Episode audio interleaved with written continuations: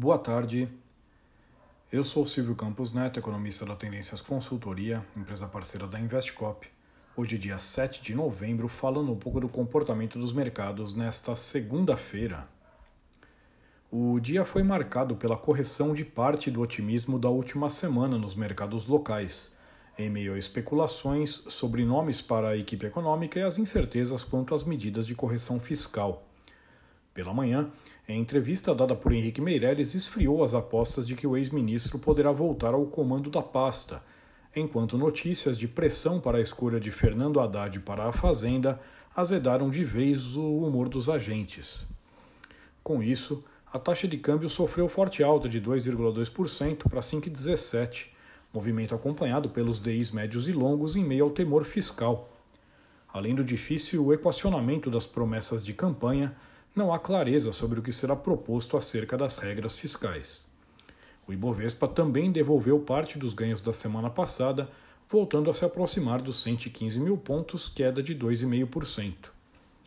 No exterior, o panorama foi bastante distinto do observado por aqui. De olho nas eleições de meio de mandato amanhã nos Estados Unidos, as bolsas em Wall Street emplacaram o segundo dia de ganhos, com altas ao redor de 1%. O dólar cedeu ante a maioria das demais moedas, mesmo com os yields dos treasuries voltando a subir ao longo do dia. A taxa de 10 anos voltou para o patamar de 4,20. Na China, o governo reiterou a defesa da sua política de Covid-0, desmentindo rumores da sexta-feira de uma eventual flexibilização. Com isso, petróleo estancou sua recente recuperação, apresentando pequeno recuo hoje. O barril Brent fechou na faixa dos 98 dólares. Para esta terça, os mercados locais seguem sensíveis ao noticiário da transição, de olho em possíveis informações acerca dos nomes para a equipe econômica. O recado dado hoje pela reação dos ativos foi importante, mas cabe observar se o novo governo irá responder ao nervosismo e atuar para reduzir incertezas.